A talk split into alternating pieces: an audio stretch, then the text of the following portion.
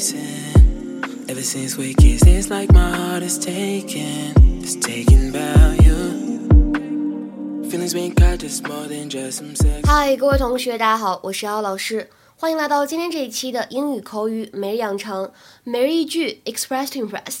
今天的话呢，我们来学这样一个句子，依旧来自于《吸血鬼日记》当中的第一季第五集。The lies will catch up to you, Stephen, as long as you keep lying to yourself about what you are. The lies will catch up to you, Stefan. Long as you keep lying to yourself about what you are. The lies will catch up to you, Stephen, as long as you keep lying to yourself about what you are. 只要你还自欺欺人，不承认自己的真实身份，谎言终究会让你作茧自缚的。The lies will catch up to you, Stephen, as long as you keep lying to yourself about what you are. 首先，第一个，我们这里的 catch 和 up 可以做连读的处理，就会变成 catch up，catch up。然后呢，末尾这里的 what 和 you 可以做一个音的同化的处理，就会变成 what you are，what you are。当然了，大家如果读成 what you are，what you are 也是没有问题的。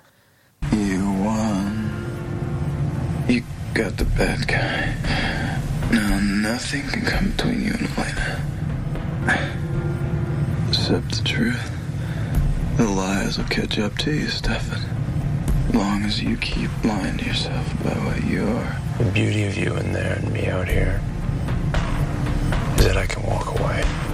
其实呢，说到这个 catch up 这样一个动词短语，它呢应该属于一个非常基础的表达，表示追上或者赶上。 比如说，He was off school for a while and is finding it hard to catch up。他呢离开了学校一阵子之后，发现怎么样呢？很难赶上进度了。He was off school for a while and is finding it hard to catch up。再比如说，She's staying late at the office to catch up on some reports。她呢在办公室待到很晚，为了赶一些报告。She's staying late at the office to catch up on some reports。 那么常见的搭配呢，我们会在这个 catch up 后面呢加上 with somebody or something。当然了，如果是美式英语，也有说 catch up to somebody or something，表示追上某个人或者追上某物。比如说，If we speed up, we might be able to catch up to the car ahead of us。如果我们加速的话，还有可能赶上前面那辆车。If we speed up, we might be able to catch up to the car ahead of us。再比如说，She ran as fast as she could, but she couldn't catch up to her brother. She ran as fast as she could, but she couldn't catch up to her brother. 她已经拼尽全力了，但是还是没有办法赶上她的哥哥。说到这个动词短语呢，我们之前在公众号“英语口语每日养成”第六十二期节目当中呢，讲过这样一句话。当时是《Friends》Season One Episode Two，是《老友记》的第一季第二集。Ross 他说：“How about I'll catch up with you in the Ice Age？” How about I'll uh, catch up with you in the Ice Age? How about I'll catch up with you in the Ice Age？我一会儿去冰河世界的展馆找你如何？嗯、呃，感兴趣的同学呢，可以在公众号当中呢点击链接去跳转复习一下当时这一期节目。那么在这句话当中，我们的 catch up with somebody 表示的呢，其实就是 meet 碰面、见面的含义。通常来说，用于口语当中，比如说 I've got to go, I'll catch up with you later。I've got to go. I'll catch up with you later. 我得走了，一会儿见哦。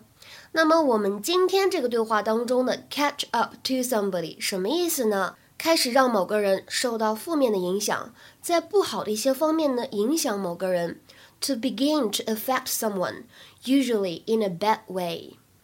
For example，比如说啊，第一个例句 ，All those late nights are really starting to catch up with me. 熬夜那么多天，现在真是让我怎么样呢？很不舒服了，有种要还的感觉，对不对？All those late nights are really starting to catch up with me。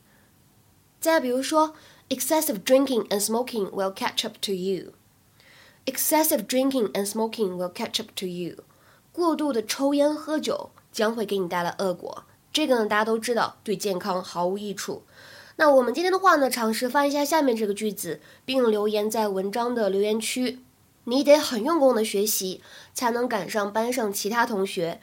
今天这个句子呢不是很难，希望各位同学留言的时候呢可以稍微细心一点。对了，我们本周四的这个英语口语角呢将会讨论李小璐最近的这个事情。大家呢如果感兴趣，想参加到我们这个免费口语角当中的话呢，可以加一下我的微信 teacher 瑶瑶五，最后这个五呢是一个阿拉伯数字。啊，前面呢全部都是小写的英语字母。助教老师呢已经给大家准备好了相关背景介绍和词汇的储备，期待各位同学的参与。我们今天的节目呢就先讲到这里了，拜拜。Even when you had a man, I always had a little thing for a nigga. Fuck a one night stand, girl, this ain't no fling. Got ambition and plans with a nigga. A lot of motherfuckers done changed. Shawty always kept it a grand. Bitches ain't show me love, uh, glad you ain't doing the same. All the way up my day. Can't forget you when I pray. Heaven knows I've been through hell and you showed up. When I was down, gotta send you right on time just to save me now. I can't leave you alone, girl. Long girl. Hey, hop in, let's get going, girl. Blow a stack on you, I'll cop the things you want, yeah. Now break the rules if loving you was wrong